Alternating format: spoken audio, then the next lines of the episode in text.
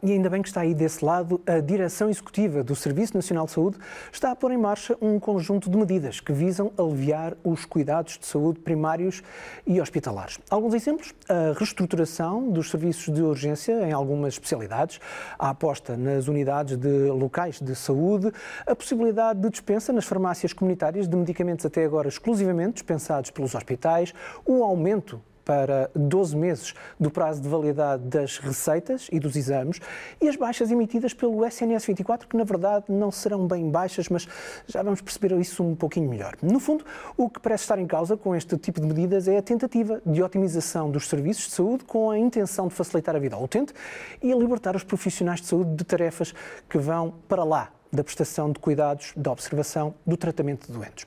Para fazermos uma análise destas medidas, vamos contar com a ajuda de Maria João Tiago, médica de Medicina Geral e Familiar, e também dirigente do Sindicato Independente dos Médicos, e também de Nuno Jacinto, presidente da Associação Portuguesa de Medicina Geral e familiar. Muito bem-vindos aos dois. Eh, Nuno, vou começar por si. Hum, este é um conjunto vasto de medidas, enumerámos algumas, há mais? Obrigado pelo convite e pela oportunidade. É, de facto, há aqui várias, várias medidas que hum, começaram a ser trabalhadas pela Direção Executiva e que procuram, no nosso caso, diminuir a burocracia que existe nos centros de saúde um, já foram faladas aqui as autodeclarações de doença, a questão da validade das receitas e dos exames. Uh, há também aqui, uh, está a ser trabalhada a área da renovação do próprio receituário crónico uh, junto das farmácias por indicação do médico. Há, há algumas tentativas de melhorar a interligação de sistemas de informação.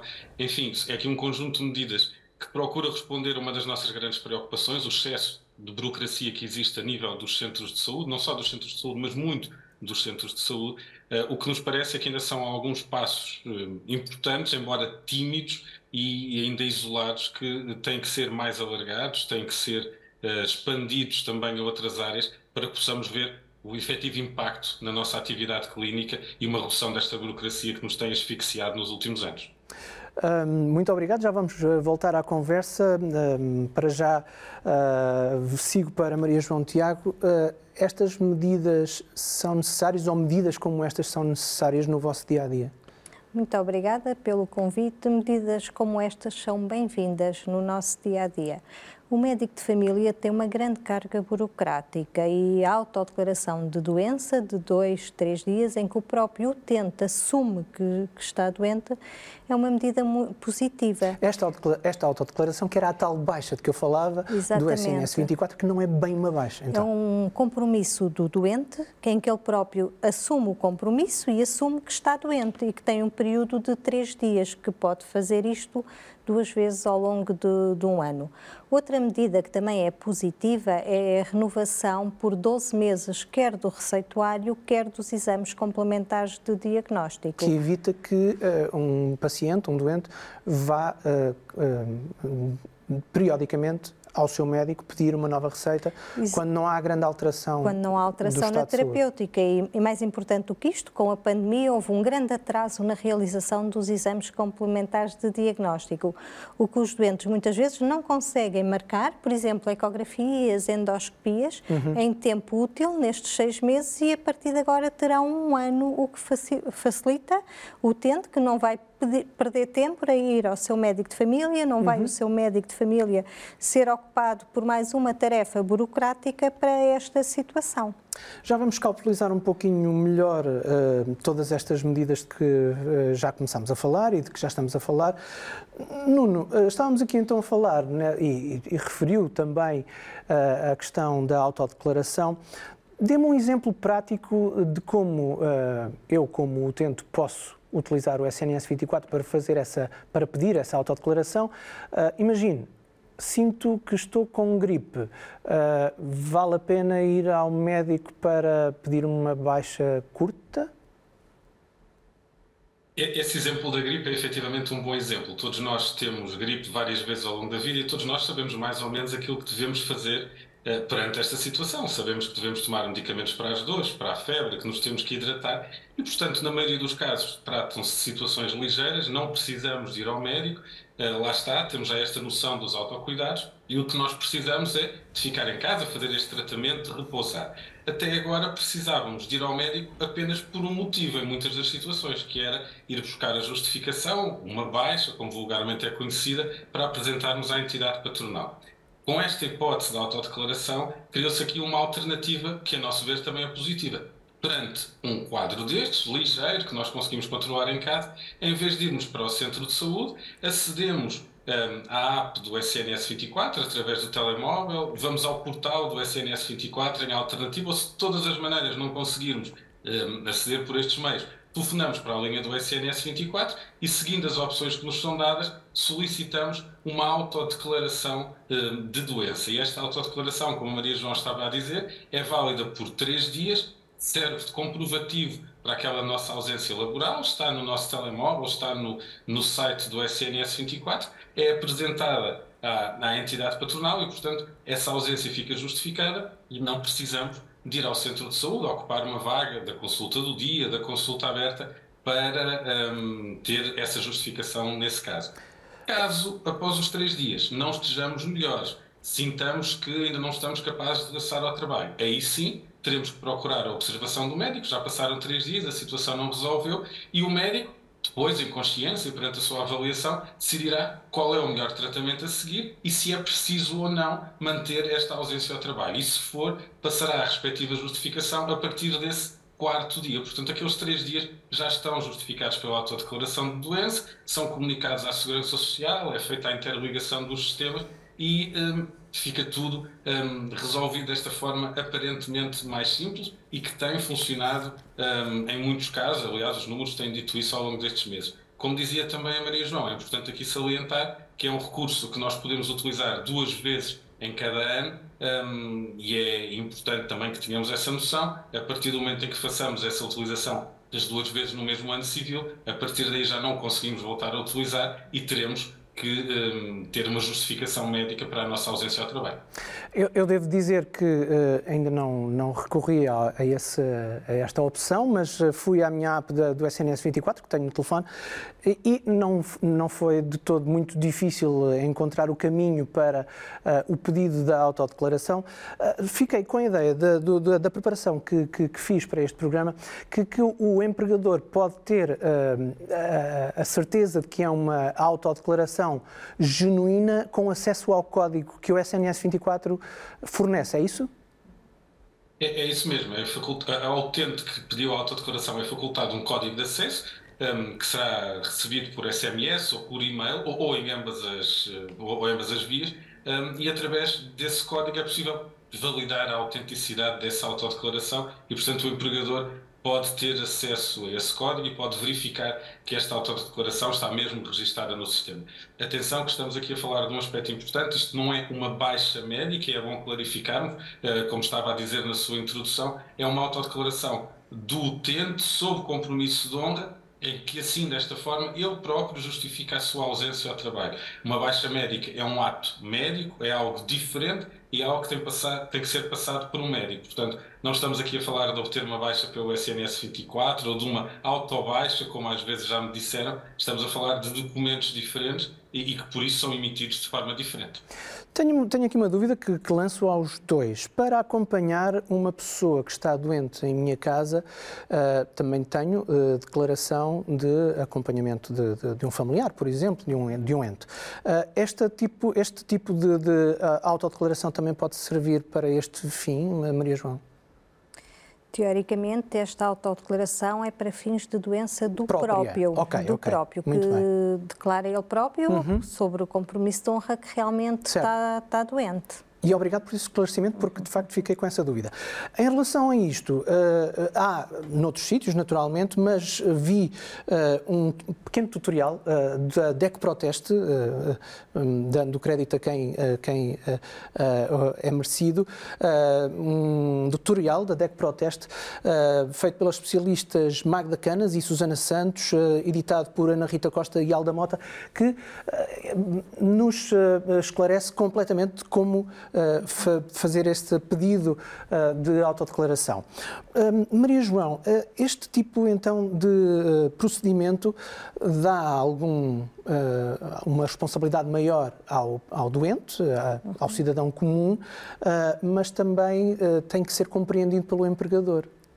Claro, mas havendo este código em que é testado esta autodeclaração e partindo do princípio em que existe uma declaração sobre compromisso de honra do próprio que está doente, o empregador terá que aceitar esta autodeclaração. E esta autodeclaração, como já foi aqui referido, são duas vezes num, num ano. Sendo que, em termos de remuneração, estes três dias, obviamente, não são remunerados e não há para o empregador também prejuízo além da produtividade do, uhum. do empregado. Muito bem. Isto alivia este tipo, este, esta medida de que estamos a falar, alivia o vosso dia a dia, por exemplo, como uh, na medicina geral? Claro que sim, porque hum, este tipo de medida evita que o utente que ou que está doente em casa, ou que vamos supor vai ao hospital com uma, uma, dor nas costas, que a seguir vai ao médico e diz eu preciso de três dias, escusa de ir percorrer o, o serviço de urgência de um hospital, a seguir vai a um centro de saúde só para obter este documento. Também pode... É uma consulta a menos que poderia servir para uma pessoa que estava... Exatamente, para uma situação de doença aguda, para uhum. outro tipo de situação. Um doente com uma patologia que já é habitual ter as suas uh, dores crónicas, que tem uma gastroenterite, que identificou perfeitamente que é aquilo que não há complicações de maior, pode pedir essa autodeclaração e durante aqueles três dias está justificado. Melhorou, continua a sua vida, não melhorou, pode então recorrer ao seu médico de família para ver se há alguma complicação, se há algo mais complicado que seja necessário ver. Essa consulta que assim fica livre para uh, um, pedir um papel também fica livre se o receituário, passamos para uma outra medida, se o receituário uh, de medicamentos, ou então para exames que são recorrentes, possa ficar então disponível por mais tempo para que um receituário não tenha que ser pedido com tanta frequência, lá está, libertando uma consulta. Libertando e, sobretudo, também ajudando o utente. O próprio utente tem à sua disponibilidade a medicação ao longo de, de um ano, o que pode fazer uma maior aderência à terapêutica. Estamos a falar de doenças crónicas que, que, muitas vezes eles param a medicação ou porque não querem ir ao centro de saúde ou por outro motivo, ou pode fazer com que haja a marcação de um exame que não conseguiu no tempo próprio e, sendo mais longo, tem maior oportunidade de fazer a marcação desses exames. Medidas como estas, obviamente, que facilitam o dia a dia hum, dos médicos de família. Mas se me pergunta se chegam para o Serviço Nacional de Saúde, também não chegam, que isto é um pouco, um pouco no meio de, de um conjunto de medidas que, que vão ser necessárias. E não é só por isso que se fixam médicos no Serviço Nacional de Saúde. Daqui a pouco, na segunda parte, vamos analisar essa questão com, um, uh, com mais atenção. Nuno, uh, como Presidente da Associação uh, Portuguesa de Medicina Geral e Familiar, o que é que tem ouvido dos, dos seus associados acerca desta questão de, das, das receitas e dos exames prescritos terem um prazo de validade maior? A opinião é geralmente positiva e teria que ser assim, não é? Nós queremos ter menos burocracia e menos trabalho administrativo que na realidade tem pouco valor em saúde e que só serve para criar entropia no sistema. Esta questão dos exames e das receitas uh, tem obviamente benefícios. Na questão dos exames, uh, por aquilo que também já foi dito, porque há, temos vários casos de exames em vários sítios do país que demoram muito tempo a serem marcados e o que acontecia era que os utentes tinham que voltar ao seu médico pedir uma nova credencial para realizar o seu exame, porque entretanto o prazo de validade da credencial inicial já tinha caducado, e com as receitas acontece também algo semelhante. É certo que não teremos muitos doentes, doentes crónicos, a quem decidamos renovar a medicação por um ano e não os queremos ver no, no entretanto, mas o que é facto é que, com alguns atrasos, com algumas contingências, poderia passar o prazo dos seis meses e, portanto, termos receitas que são válidas por um ano permitem também aqui uma maior flexibilidade, quer para o médico, quer para o utente, até nos casos em que o utente perdeu a receita e nós podemos reimprimi-la um, sem ter que estar a passar uma nova receita ou até através do, lá está, do próprio postal e da app do SNS 24, o utente tem acesso às suas receitas e consegue aí aceder um, a toda a documentação e tendo um prazo de validade mais alargado, obviamente que isso traz vantagens para todos. E, portanto, do lado dos médicos de família, todas as medidas justificadas, bem construídas e que sirvam para reduzir a burocracia são bem-vindas e, aliás, eram já muito reclamadas por nós. Mas ainda sem falar de outras questões, mesmo só falando desta parte da burocracia, como eu dizia no início, são ainda pequenos passos. São passos importantes, é verdade, mas ainda temos muita coisa para resolver. Por exemplo, na articulação com outras entidades, nomeadamente com a Segurança Social, na emissão constante de relatórios, no preenchimento de formulários, na emissão regular de informação clínica, por exemplo, para os doentes que estão com uma incapacidade temporária para o trabalho há vários meses, eh, na relação com eh, creches, infantários, tribunais, escolas, enfim, uma multiplicidade de entidades que pede aos médicos de família relatórios impressos preenchidos, formulários eh, próprios para cada uma da, das suas necessidades e que não são articulados entre si, nunca tiveram qualquer um, construção em conjunto com os médicos de família e com os cuidados de saúde primários e que criam muitas dificuldades naquilo que é o nosso dia a dia. Era importante que começássemos a trabalhar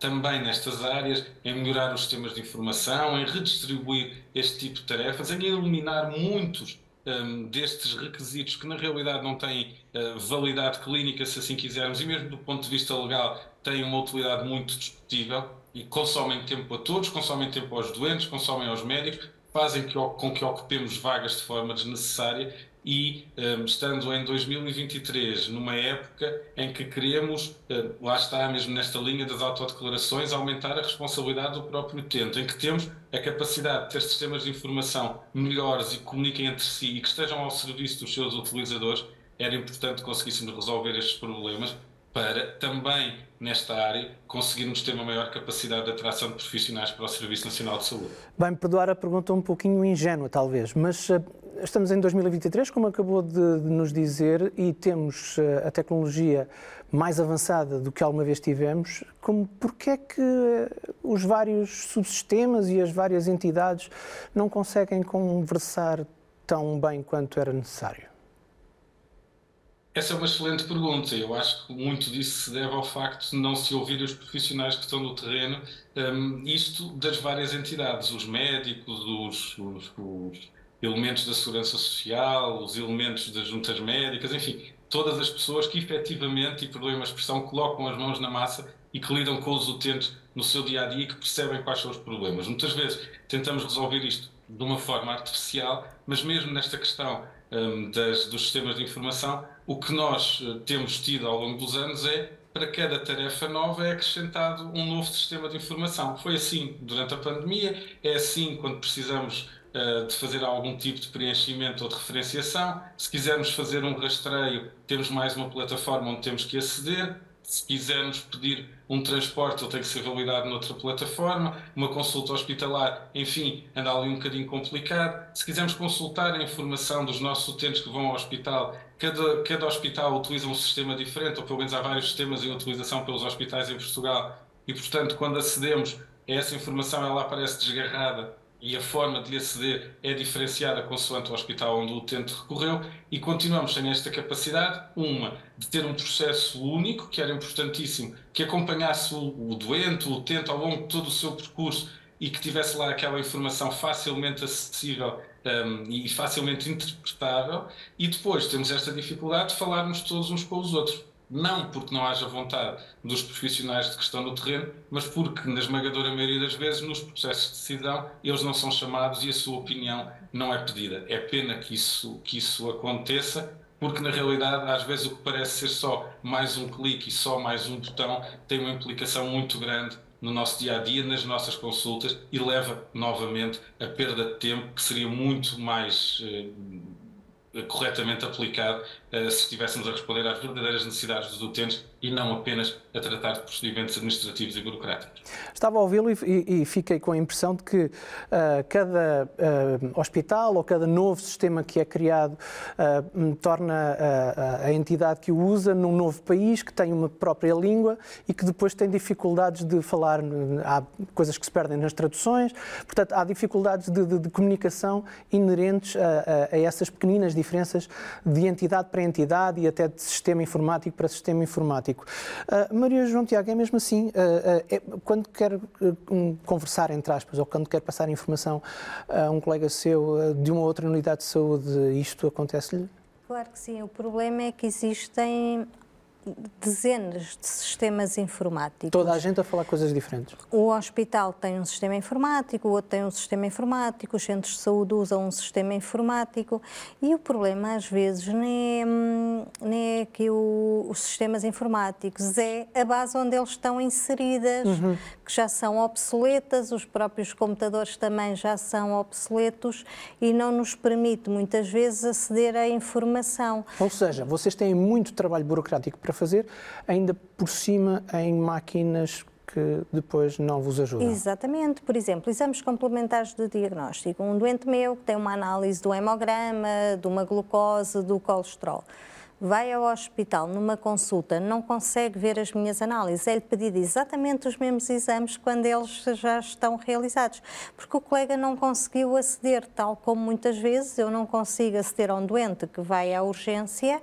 não consigo aceder a que tipo de, de exames fez, a que tipo de medicação lhe foi prescrito e muitas vezes eles vêm da urgência e não trazem, obviamente, uma nota de, de alta, porque foi um episódio agudo de, de urgência. E esta vários sistemas eh, de informação que muitas vezes deveriam servir para ajudar o médico não são. Tornam-se mais um problema? Tornam-se mais uma barreira entre mim e o, e o meu doente que tenho à frente, porque eu estou concentrada em resolver o problema informático em vez de estar concentrada mais no, no utente, não é? E, e muitas vezes estes vários sistemas não estão todos uh, acessíveis quer nas duas direções. Eu vou dar um exemplo. Eu, para referenciar um doente ao hospital do meu centro de saúde, eu tenho um programa que é o S-Clínico, que já funcionou lindamente. Eu referenciava, punha a história clínica, anexava os exames e aquilo fazia uma autoligação ao sistema ALERT, que é o sistema de referenciação hospitalar. Neste momento, ele vai ter o sistema ALERT, mas eu, nesse sistema, tenho que voltar a introduzir as credenciais de acesso tenho que voltar a, escrever o que já foi escrito atrás para poder referenciar o, o doente. Tudo isto leva a uma perda de tempo a nível da, da consulta, quando poderia ser um processo muito mais facilitador. Em relação às juntas médicas, a Segurança Social não tem o mesmo sistema que tem o SNS, logo não tem acesso à informação clínica do utente, leva ao famoso relatório. O problema é que estes relatórios são precisos para tudo, são precisos para o menino iniciar a creche, são precisos uhum. para o menino regressar à creche, são precisos para ingressar o centro de dia, são, são precisos para eu dizer que pode fazer ou não pode fazer aquela ginástica, certo. para ginásios, tudo isto são processos que são muito burocráticos e que já nesta fase já não deveriam ser, ser, Tão ser complexos, assim. de facto. Exatamente. Muito obrigado e vamos para já fazer uma curta pausa na nossa conversa. Vamos continuar a conversar logo a seguir. Regresso connosco. Até já.